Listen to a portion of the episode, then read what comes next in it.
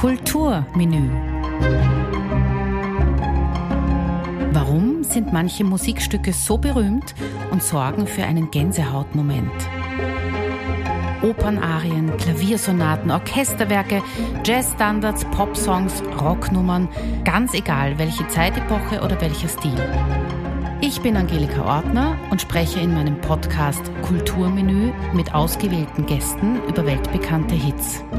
Wir erzählen über Hintergründe und versuchen der Berühmt und Beliebtheit auf den Grund zu gehen. Ring of Fire wurde 1963 durch den Country-Sänger Johnny Cash bekannt bzw. zählt zu seinen größten Erfolgen in den Country-Charts. Geschrieben wurde der Song aber nicht von ihm, sondern von Mel Kilgore und June Carter, die später Johnny Cashs Frau wurde. Auf jeden Fall erwähnenswert sind die Mariachi-Trompeten, die auch gleich zu Beginn in der Intro zu hören sind. Mariachi kommt aus der mexikanischen Volksmusik und Johnny Cash wollte bei der Aufnahme des Songs allen Country-Musikprinzipien Deutschland zuwiderhandeln und bestand auf diese ungewöhnliche Besetzung.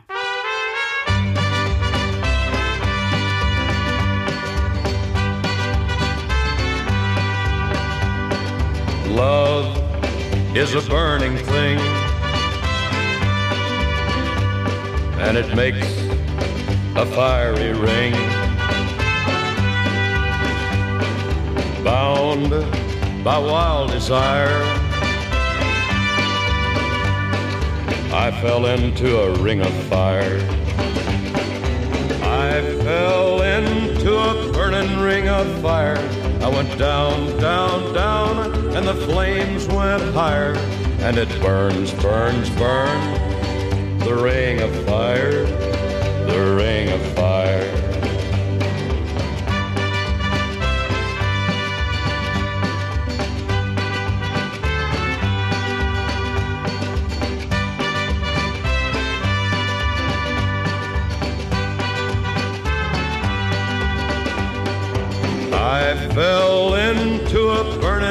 Of fire.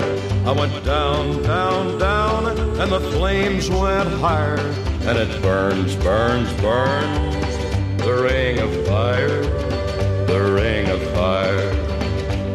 The taste of love is sweet when hearts like ours meet.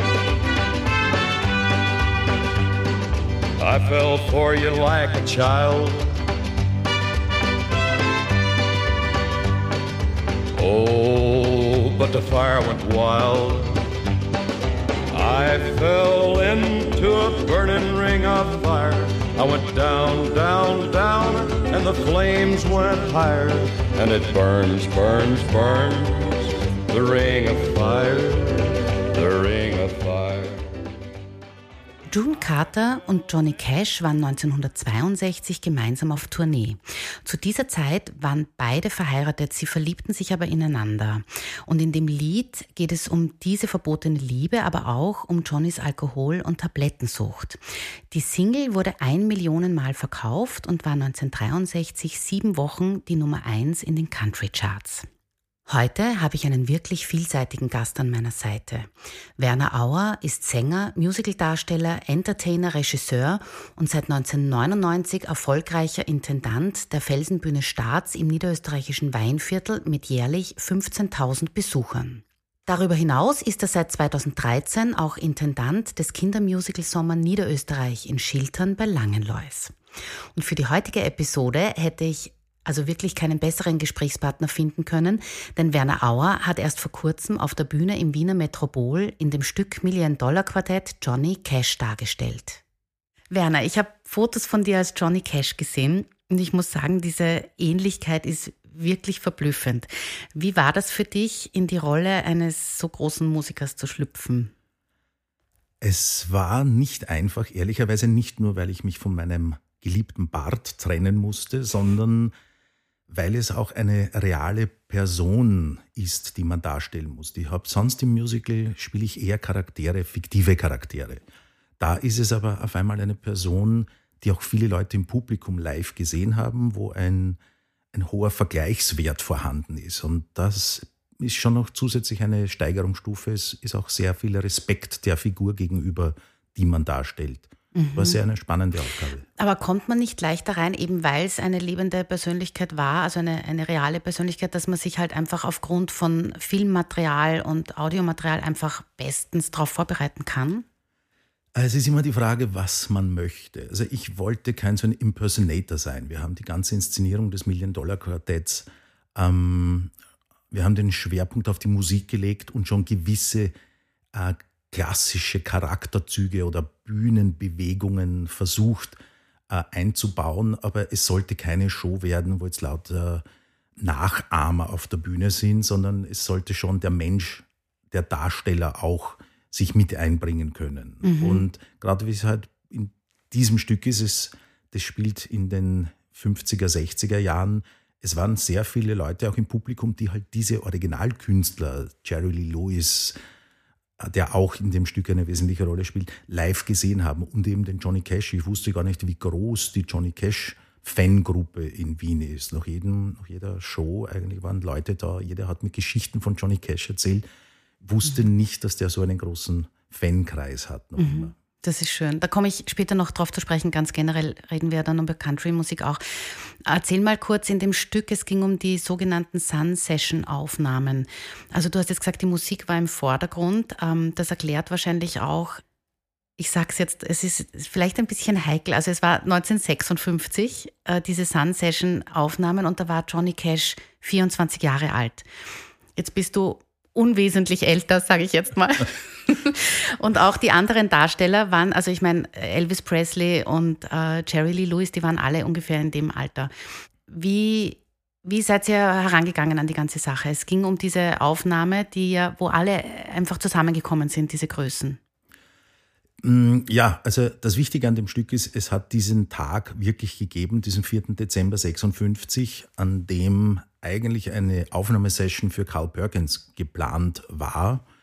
Und äh, Sam Phillips, der Produzent und Studioinhaber von Sun Records, hat eben Elvis Presley an diesem Tag auch ins Studio eingeladen, einfach zu einem Besuch.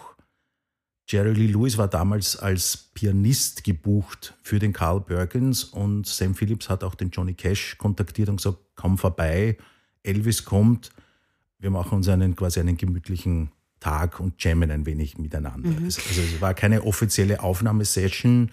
Die Bänder für, von, dieser, von diesem Tag waren auch lange Zeit nicht, nicht erhältlich. Also waren als Bootlegs ganz, ganz streng gehandelt und irgendwann in den 80ern, 81, 82 wurde dann eine Aufnahme veröffentlicht, die jetzt für mich auch nicht so berauschend ist. Also es ist großteils Elvis drauf, der am Klavier irgendwelche Gospels zum Besten gibt. Mhm. Und das mehr schlecht als recht. Also der, der Hype rund um dieses Million-Dollar-Quartett ist genial gewoben und ja, bietet auch Stoff für, eine, für ein sehr schönes Musical. Mhm. Und Johnny Cash war damals ja eigentlich noch nicht so berühmt. Ich habe nur nachgelesen, er war, glaube ich, in der Vorgruppe von Elvis dann in dieser Zeit. Also Elvis war schon berühmt, aber Johnny Cash eben noch weniger. Aber Johnny Cash war gerade dabei, bekannt zu werden. Er ist ja immer auf die Bühne gekommen und hat hm, das Publikum, also eben das kam von der Zeit, wo er eben noch nicht so bekannt war, wo er auf die Bühne kommt und, und beginnt das Konzert mit den Worten Hallo, ich bin Johnny Cash. Genau. Und das hat er dann durchgezogen, dann war er eh schon ganz berühmt und hat es immer noch gesagt. Das finde ich irgendwie sehr das charmant. War, genau, war eines seiner Trademarks eben diese sonore Begrüßung und die mhm. Leute haben darauf gewartet. Er hat, hat ein sehr mhm. gutes Stilmittel daraus gemacht. Auch diese, diese tiefe Stimme, auch die Sprechstimme war ja auch sehr tief, so wie die Gesangsstimme auch. Ja, ist eigentlich in der Klassik wäre er ein Bassbariton. Mhm. Ähm, ja, und hat halt mit, mit seiner Stimme, äh, die, ich sage mal, die beschränkten musikalischen Feinheiten seiner Musik schon sehr geprägt, weil die Musik von Johnny Cash, die Kompositionen sind jetzt nicht die, der ganz große Wurf. Johnny Cash lebt für mich wirklich von den Texten, die sehr gut, die sehr gut sind. Und mhm. er hat es geschafft, ähm, mit relativ simplen Melodien und auch simplen Begleitungen. Er war auch jetzt nicht der großartige Gitarrist, aber er hat es geschafft, durch seine Stimmfarbe und durch seine Texte eine ganz eigenständige Persönlichkeit zu werden, die man einfach kennt. Also Johnny Cash hört man ein paar Takte und weiß, das ist Johnny Cash. Man kann ihn maximal mit Leonard Cohen verwechseln, wenn man nicht so firm mhm. ist. Aber er hat eine Stimmfarbe, ein Timbre, das ist so wie Frank Sinatra. Mhm. Und ich liebe es, wenn Leute einfach nur schönen guten Abend sagen und man weiß, wer steht dahinter. Wer das ist. Bevor der noch singt, meinst du? Ja. Mhm. Das, die haben eine eigene Ausstrahlung und das macht es aber für mich auch aus. Mhm. Darum habe ich auch gar nicht versucht, Johnny Cash zu kopieren in dieser Show, sondern ich habe hab mir seine Texte sehr wohl durchgelesen und versucht, sie zu verstehen und dann halt so interpretiert, wie ich denke, er hat sie interpretiert. Also die Aussage war mir wichtig. Jetzt weniger, ob er bei der Aufnahme XY irgendwo unten gegrummelt hat oder gekickst hat oder gekrächzt hat. Ähm, ich bin kein großer Fanatiker dieses eins zu eins kopieren wollens. Mhm. Und das war auch der Zugang, ähm, du, weil du vorher gefragt hast, Alter der Darsteller. Mhm. Äh, das war uns absolut bewusst, dass wir eigentlich alle Minimum doppelt so alt so sind alt. wie mhm. die Akteure äh, im Original. Ähm, die Show ist auch in Amerika anders konzipiert. In Amerika sind es Lookalikes und Soundalikes. Wir haben gesagt, das wollen wir nicht, weil wir bei uns schon die Musiker, die dahinter stehen, auch präsentieren wollen. Und bei, der, bei den Besetzungsüberlegungen war es für mich so, also Andy Lee Lang als Jerry Lee Lewis, ich kann mir keinen besseren Interpreten vorstellen. Nur wer den Andy kennt, weiß, dass er mit optisch mit dem Jerry Lee genauso wenig kompatibel ist wie Reinwald Granner mit dem Elvis. Aber wie sie es dann, wie sie dieses, diese Songs äh, an sich reißen und verinnerlichen, das macht es für mich aus. Sag noch, wenn wir schon jetzt bei dem Thema sind, wann kann man das wieder sehen? Wir haben die Wiederaufnahme ab 19. April und spielen dann bis 18. Mai. Nicht durchgehend immer wieder, aber auf, auf der Metropol-Homepage findet man die aktuellen Termine und wir freuen uns alle wirklich schon, weil wir die letzte, die letzte Showwoche. Die musste abgesagt leider, werden. Ja. Leider nicht finalisieren konnten und äh, es ist, nicht, es ist nicht fertig. Und jetzt freuen wir uns alle sehr, dass wir im April, Mai dann doch fast 20 Shows noch einmal spielen dürfen und sind schon sehr gespannt, was noch alles in den Köpfen hängen geblieben ist. Wenn man sich mit der Country-Musik, die ja bei uns nicht unbedingt so populär ist, befasst, erkennt man schnell, dass es wirklich großartige Texte gibt. Du hast es vorher schon gesagt, auch dass die Melodien relativ einfach sind, aber mit großartigen Texten versehen. Die Lieder handeln von äh, Freundschaft, Liebe, von der Angst vom Älterwerden, natürlich auch von Whisky und Partys. Und die Lieder sind, finde ich, feierlich, emotional oder einfach auch nur so zum Mitgrölen und passen somit auch in unterschiedlichste Lebenssituationen, egal ob man jetzt gerade, ähm, wie sagt man, himmelhoch jauchzend oder zu Tode betrübt ist. Und bei Ring of Fire auch eine einfache Melodie, wie du sagst, ist der Text ja eigentlich ein dramatischer. Es heißt, Love is a burning thing, heißt da, und I went down, down, down, and the flames went higher. Und trotzdem ist es so eine, ich sage jetzt mal so Happy Music, es ist so ein, ein guter Laune-Sound. Also wieso hören wir bei uns nicht mehr Country-Musik?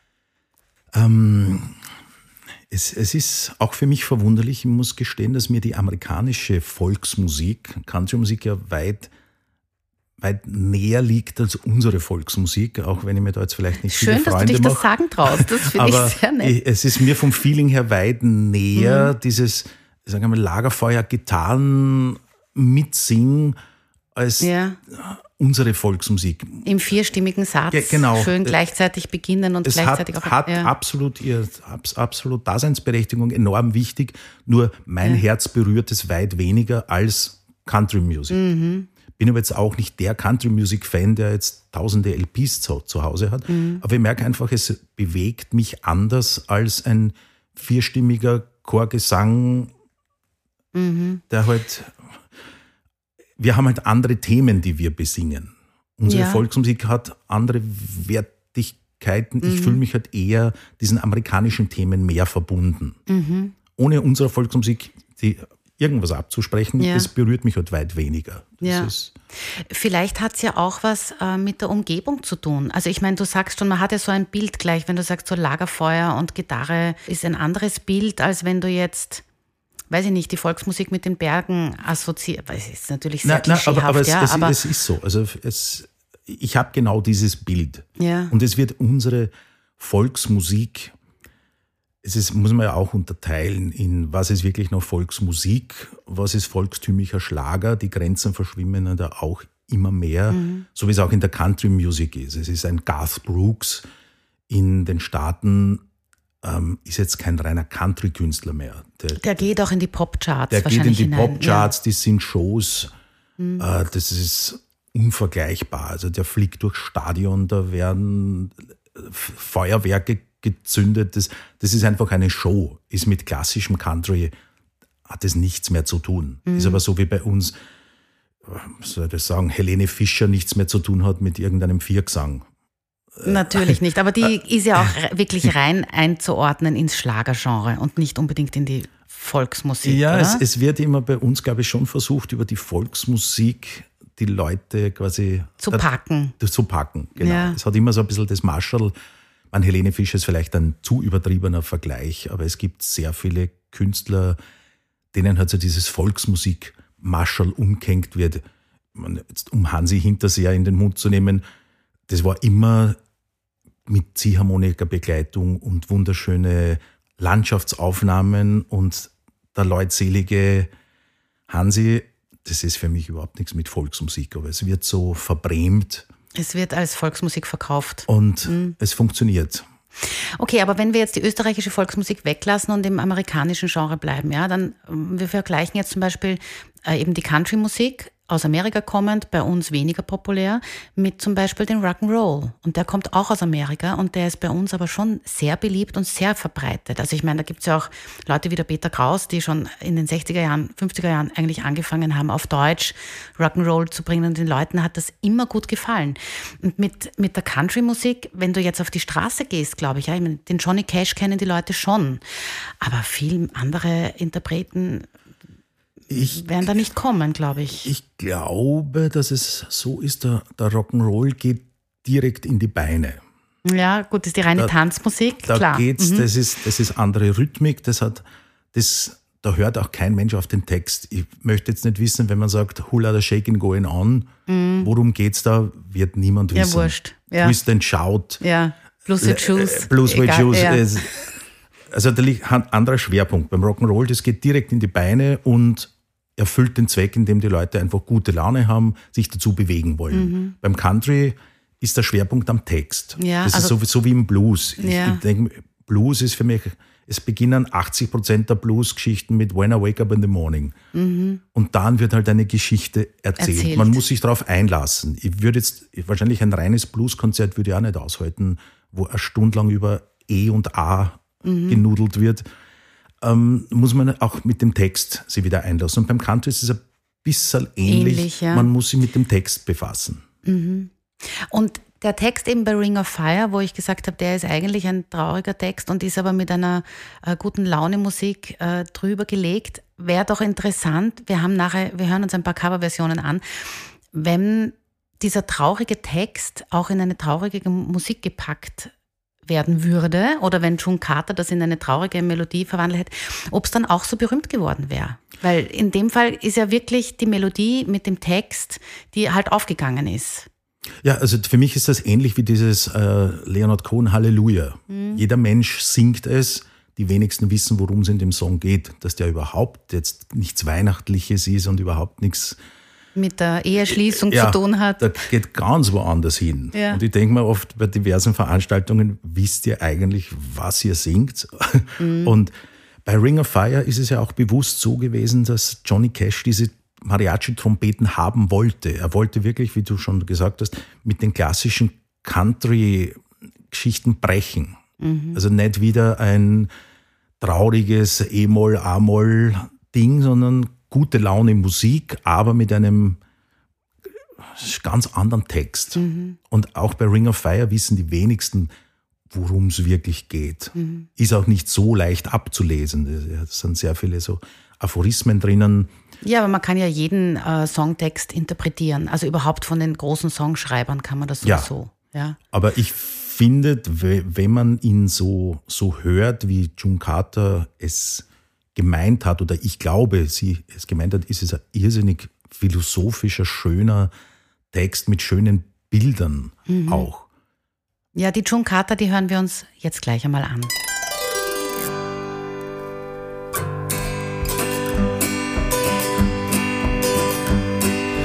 Love is a burning thing and it makes a fiery ring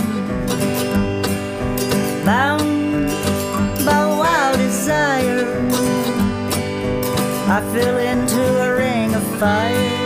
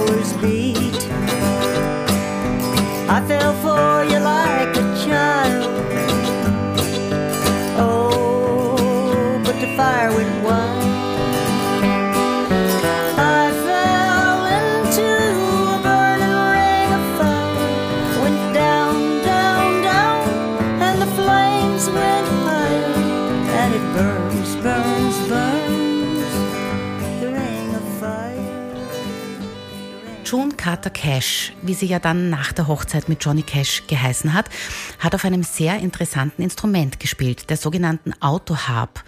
Das schaut aus wie eine Zither, liegt aber nicht am Tisch, sondern wird an der Hand so ähnlich wie eine Laute gespielt. Kannst du ungefähr sagen, was, was der Unterschied ist jetzt klanglich? Also ganz am Anfang hat man das gehört, so dieser erste Akkord war mit diesem Instrument gespielt. Was ist denn so der klangliche Unterschied zwischen der klassischen Gitarre oder der Western-Gitarre und dieser Autoharp? Ja, die Autoharp ist für mich ein ganz interessantes Instrument, weil sie eben ähnlich einer Zither aufgebaut ist, aber nicht mit den Fingern gezupft wird, sondern mit, mit einem Plektron. Und daher ist der Sound für mich äh, klarer, prägnanter und nachdem auch die, die, die Harpe viel mehr Seiten hat als eine Gitarre, sind auch viel mehr schwebende Sounds dabei. Es, es, es hat was, eine Mischung zwischen Harfe und Zither, die aber wie eine Gitarre gezupft wird, von der Bedienung her aber Tasten wie ein Klavier hat, unter Anführungszeichen. Mhm. Es ist ein ganz interessanter Instrumentenmutant, mhm. der relativ einfach zu bedienen ist. Es sind genau draufgeschrieben, welche Taste ist welcher Akkord. Mhm. Das heißt, da kann nicht viel schiefgehen und ist ein ideales Begleitinstrument, wenn man sich mit Gitarre jetzt nicht unbedingt gleich befassen will. Autohub funktioniert fast immer. Das ist mhm. Und glaubst du, dass diese Version, die wir eben gerade gehört haben, auch deshalb so anders charakteristisch klingt als, als jetzt das, was wir von Johnny Cash gehört haben, aufgrund des Instruments, natürlich auch aufgrund ihrer Stimme. Es ist schon, es ist fast mehr Country-Song einfach als das Original also original ja. ist es ja nicht, aber es ist mehr Country-Style als die Johnny Cash-Version. Und das ist nicht nur wegen der Trompeten. Ich finde schon, sie, sing, sie singt das einfach viel zarter und zerbrechlicher auch. Ganz, oder? ganz genau. Ganz genau. Und das wurde auch immer wieder als Beispiel genommen, wie sich Johnny Cash einen Song angeeignet hat. Und das können auch ganz wenige Künstler, die Fremdkompositionen dann zu ihren machen. Also für mich ist Frank Sinatra zum Beispiel auch so ein, ein Genie, der Songs nimmt und sie einfach zu einem Sinatra-Song macht. Egal wer den sonst gesungen hat, die Sinatra-Version ist die amtliche. Und bei Johnny Cash ist es bei Ring of Fire eben so. Es gibt zig, ich habe das mir geschaut, es gibt knapp 100 Coverversionen von diesem Titel. Existenzberechtigung hat für mich eigentlich nur die Cash-Version. Es ist sehr viel Schindluder auch getrieben worden, wo einfach halt der Titel aus Marketingzwecken missbraucht wurde, aber wirklich jetzt was Neues aus dem Titel herausgeholt, hat, hat niemand für mich. Ja, wir haben dann nachher noch zwei, die wir dann auch noch kurz besprechen können. Zu ähm, June Carter und Johnny Cash schwer zu sagen noch, die waren wirklich sehr verliebt. Die waren dann sehr, sehr lange verheiratet. Und ähm, er hat ja auf der Bühne einen Heiratsantrag gemacht, nachdem er sie ganz oft gefragt hat und sie mir abgelehnt hat. Und äh, er, sie starb vor ihm und er dann vier Monate auch gleich nach ihr, das war 2003. Also es war schon schon erstaunlich, auch die beiden auf der Bühne zu sehen. Also es ist, wenn, wenn man sich das anschaut, was es da für Aufnahmen gibt, wie die miteinander als schon als Ehepaar sowieso, aber auch als Musiker-Duett so gut funktioniert haben, das ist extrem schön anzuhören und anzuschauen. Also bei den beiden hat einfach die Chemie definitiv gestimmt. Mhm. Ja, dieses lange Zögern, ähm, seinem Heiratsantrag zuzustimmen, der June Kartner war einfach auch begründet, dass beide ja noch lang verheiratet waren mit anderen Partnern. Ja. Und er sich das relativ leicht vorgestellt hat. Mhm. Er hat immer gesagt, ja, sie ist wunderbar, er möchte sie heiraten und sie hat halt pragmatischer einfach gesagt, es geht nicht so leicht, wie du mhm. dir das vorstellst. Wir haben beide Partner, wir sind beide verheiratet, wir haben beide Kinder. Und das Schöne ist aber, sie haben diese lange Wartezeit auch überstanden und wie es dann endlich so weit sein durfte, haben die dieses Glücksgefühl über 30 Jahre gemeinsam geteilt. Mhm. Mhm. Und ähm, ja, für mich ja sehr, war auch berührend, eben, dass er nur vier Monate nach ihr dann auch gestorben ist. Mhm. Er hat in diesen vier Monaten noch einige Songs aufgenommen, die, die späten Johnny Cash-Aufnahmen, die für mich zu seinem besten zählen. Herzzerreißend, wenn man Weil man da wirklich anhört. auch diese, die Stimme erzählt genau das, was er singt. Mhm. Und da hat er auch sehr viele fremde Songs genommen. Aber wenn ich mal Personal Jesus oder Hört anhöre, als wäre es von ihm geschrieben. Ja, und so wie du gesagt hast, er hat das zu seinem gemacht. Ja. Also hört kann ich mir von niemand mehr anhören, außer von ihm, von ihm. Weil er genau zur richtigen Zeit bricht die Stimme weg, zur richtigen Zeit versagt die Stimme. Es erlebt, erlebt das. Und mhm. das ist halt ganz große Kunst, ohne nämlich, dass er es bewusst konstruiert. Ich, ich kann mir nicht vorstellen, dass er irgendwo sich hingeschrieben hat, da sollte ich jetzt leicht brechen und da sollte mir jetzt die Stimme versagen. Na, sicher Aber das sind einfach diese Genies, das war, Ella Fitzgerald war genauso, die hat auch gesungen, was sie gespürt hat. Und das kann man auch nicht studieren. Das mhm. hat man oder hat man nicht. Mhm. Und bei Johnny Cash ist es auch so, man hat's oder man hat's nicht. Es wird niemand diesen Song so singen können wie er, ohne dass es peinlich wird. Mhm. Und diese vier Monate vor seinem Tod waren für mich musikalisch oder künstlerisch sehr, sehr wichtige Zeitdokumente, die er da hinterlassen hat, weil es einfach für mich die, eine der besten Zeiten war. So traurig und so schlimm es für ihn war, mhm. aber musikalisch, das musikalische Vermächtnis aus der Zeit ist großartig. Ja, ich stimme dir voll zu. Er ist für mich auch einer wirklich von den, von den ganz Großen, so wie eben Bob Dylan, David Boy, Prince, Sting. Wer gehört für dich noch dazu? wir schwimmen auf derselben. Auf ja, eh, sehr gut. Habe ich, die richtigen, ja. hab ich die richtigen auch genannt, ja. Ähm, aber vielleicht widersprechen mir jetzt auch einige, wenn man sich jetzt ähm, Johnny Cash anschaut und sich mit seinem Leben und seiner Karriere und seiner Musik befasst. Also ich glaube nicht, dass man wirklich nicht begeistert sein kann. Also man kann jetzt sagen, okay, Country ist nicht meins, aber ich versuche mich darauf einzulassen und dann beschäftigt man sich damit und, und hört einfach seine Musik an, so wie du jetzt auch gesagt hast, die letzte Platte, ähm, sein Doppelalbum, ähm, das ist wirklich extrem berührend. Und was nämlich schon war, auch was seine Geschichte betrifft, da haben wir eben noch nicht darüber gesprochen, in seiner frühen Kindheit musste er einen wirklich schweren Verlust erleben, nämlich sein Bruder Jack, der ihm sehr nahe stand, äh, der starb bei einem Unfall mit einer Kreissäge. Es muss furchtbar grausam gewesen sein. Und sein Vater, der ihn immer ablehnte, seine Schwester hat gesagt, er hat ihn abgelehnt, weil er so sensibel war, auch als Kind schon. Der hat zu ihm gesagt, du hättest statt ihm sterben sollen. Das muss man sich mal vorstellen, was das mit einem Kind, was das mit einem Menschen macht. Das heißt also, er wuchs mit dem Gefühl auf, nichts wert zu sein. Und ich glaube, dass eben alle diese unterschiedlichen Gesichter, äh, die Johnny Cash ausmachten und auch in seiner Musik ausmachten, von diesem großen Verlust in diesen jungen Jahren kommen. Also das, was diese schöne Ehe mit ihm nachher gemacht hat, ist eine andere Geschichte. Aber das prägt natürlich, oder auch die Musik. Auf, auf jeden Fall. Vor allem auch die Texte spielen ja wieder, er hat sich als Kind schon immer als Außenseiter gefühlt und hat aber das dann auch in seinen Texten weitergezogen. Er hat sich immer mit den Randgruppen der Gesellschaft auch beschäftigt. Er hat mhm. Songs den Gefängnisinsassen gewidmet. Er hat Songs der Unterschicht mhm. gewidmet. Also er hat sich den mit Indianern diesen, den auch Indianern, ganz wichtig. Ja. Das, also er hat sich dieser Gruppe sehr nahe gefühlt und hat es auch in seinen Texten großartig verpackt. Und es gibt den mhm. Song Man in Black, wo er auch ja erklärt, warum ist er jetzt schwarz angezogen, immer um das Zeichen zu setzen für die Unterdrückten, für die von der Gesellschaft Geächteten. Großartiges Zeichen. Das war jetzt nicht nur ein Marketing-Gag, oder wie es bei mir ist, ich ziehe mich schwarz an, weil es einfach simpel ist und ich muss nicht viel nachdenken. In der mhm. Früh was ziehe ich an. Bei ihm war es ein Statement zu einer mhm. Zeit, wo ihm in der Country-Musik alle mit riesigen Hüten herumgelaufen sind, mit und Fransenhosen, mit bunten Hemden. Bunten Hemden. Steht auf einmal da ein Koloss von Mann da, ganz in Schwarz mhm. und singt über die Outlaws der Gesellschaft. Mhm. Und deshalb in einer Art und Weise, dass es das Publikum trotzdem gepackt hat. Also er hat es verstanden, diese Inhalte so zu präsentieren, dass sie auch gehört werden. Und sich jetzt nicht nur selbst als Liedermacher mit sich beschäftigt, sondern er, er hat so gekonnt verpackt, dass Hits sogar daraus wurden. Und das muss man mal hinkriegen. Hören wir uns mal jetzt Ring of Fire gesungen an von Tom Jones. Und dann überlegen wir uns, ob das noch Country-Musik ist.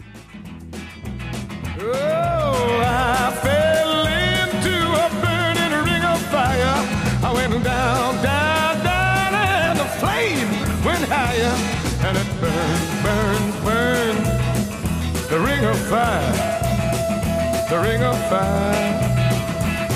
The taste of love is sweet when hearts like ours meet. I fell for you like a child, and oh, the fire went wild. Mm, I fell into a burning ring of fire. I went down, down, down, burned, burned, burned that ring of fire, that ring of fire. Oh, I fell into a burning ring of fire. I went down, down, down, and the flame went higher, and it burned, burned, burned. Das ist jetzt anders instrumentiert und klingt ein bisschen rockiger, oder? Ja, das ist genau der Punkt. Das hat mit dem eigentlichen Song nichts mehr zu tun. Aber ist das jetzt gut oder schlecht? Also ich meine, wir müssen es Na, jetzt für, nicht kategorisieren, aber. Für mich ist es, es ist vernachlässigbar. Tom Jones hätte den Song nicht so singen müssen. Der hat so viele andere großartige Songs gemacht. Ich glaube, das war eher in dem Fall Name-Dropping dem Songtitel gegenüber. Mhm. Also ich, es hat mit Country gar nichts mehr zu tun. Auch das Gefühl, dass der Song eigentlich vermittelt, Johnny Cash hat es bewusst übertrieben, dass er halt dieses Thema mit Mariachi und ein bisschen Happy Sound macht. Aber das ist halt jetzt so richtig Tom Jones niedergeprügelt. Ich, mhm. ich liebe den Tom Jones. Ja, ist, wer nicht? Ich auch. Ist ein, ein, ein, ein Wahnsinn. Nur das Lied verträgt diese Power mhm. eigentlich nicht.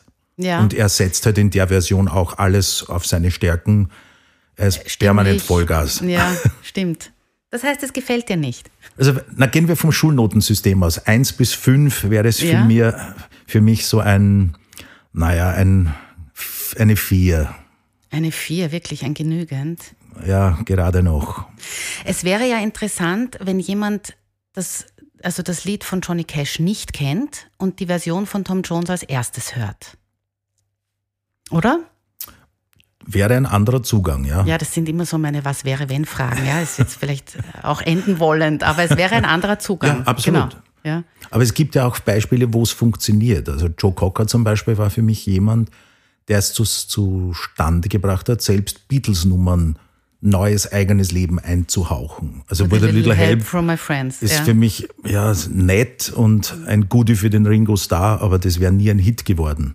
Mhm. Cocker hat das Ding genommen und einen selbstständigen Song draus gemacht. Ja, obwohl es schon vorher ein Hit eigentlich ja. war. Und war dann noch einmal ein Hit. Man, man sieht, es geht schon, aber es muss halt in dem Fall Song, Interpret, es muss einfach stimmig sein. Und ja. das ist es bei sehr vielen Ring of Fire Covers leider nicht. Ja.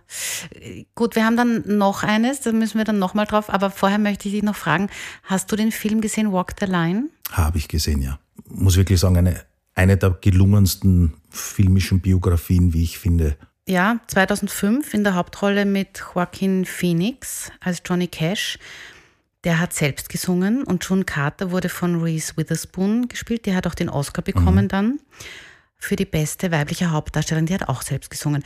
Und ähm, ich finde den Film auch großartig. Und aber auch deshalb, nicht nur weil es so gut recherchiert ist und so gut äh, gespielt ist, das ganze Setting natürlich, Kostüme und, und Locations und so, aber die singen einfach großartig. Die ja, das, das ist das, was ich an den Amerikanern so bewundere da ist ein Großteil der Schauspieler singt exzellent, die meisten tanzen auch noch wunderbar.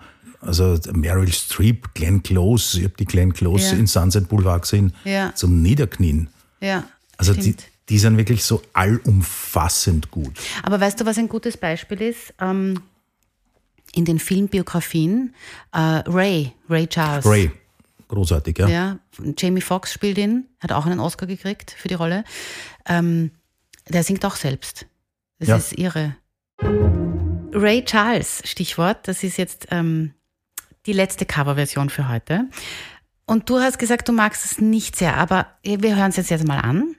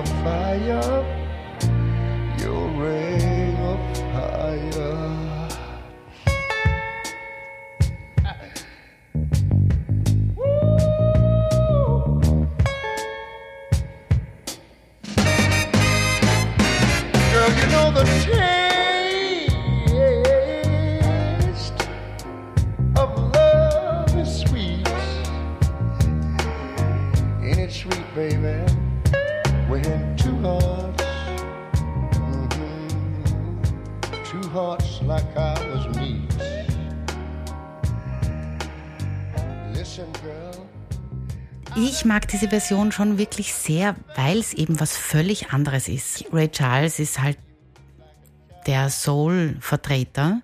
Es ist Ring of Fire als Soul-Nummer und das funktioniert super, finde ich. Ja. Aber du kannst mir gerne widersprechen. Nein, in diesem Fall gebe ich dir wirklich uneingeschränkt recht. Ähm, Ring of Fire hat für mich auch Soul. Das, mhm. Und er ist halt ein Genie, er kann Soul interpretieren. Und er macht sich aus dieser Nummer halt wirklich, macht er einen Soul-Song. Mhm. Und er interpretiert ihn. Das ist jetzt im Gegen, Gegenteil zu Tom Jones, der halt. Der singt ihn nach, der, meinst du? Der powert raus. Mhm. Der, der, der hat halt andere Stärken. Mhm. Ray Charles hat jetzt nicht die Power von, von Tom Jones, aber der spürt den Song anders. Daher singt er ihn auch, so wie er ihn spürt und empfindet. Und das merkt man einfach. Der, er weiß, was er singt. Mhm. Ray Charles, also die Version ist für mich eine der wenigen amtlichen, die ich die auch uneingeschränkt nehme, ja. Gut, Werner, dann kommen wir zur letzten Frage. Warum ist Kunst systemrelevant? Ja, die Systemrelevanz. Das ist diese Frage, beschäftigt mich eigentlich jetzt schon seit Beginn der Corona-Krise und ich habe keine wirkliche eindeutige Aussage dazu, weil dieses Kasteldenken für mich ein Problem ist.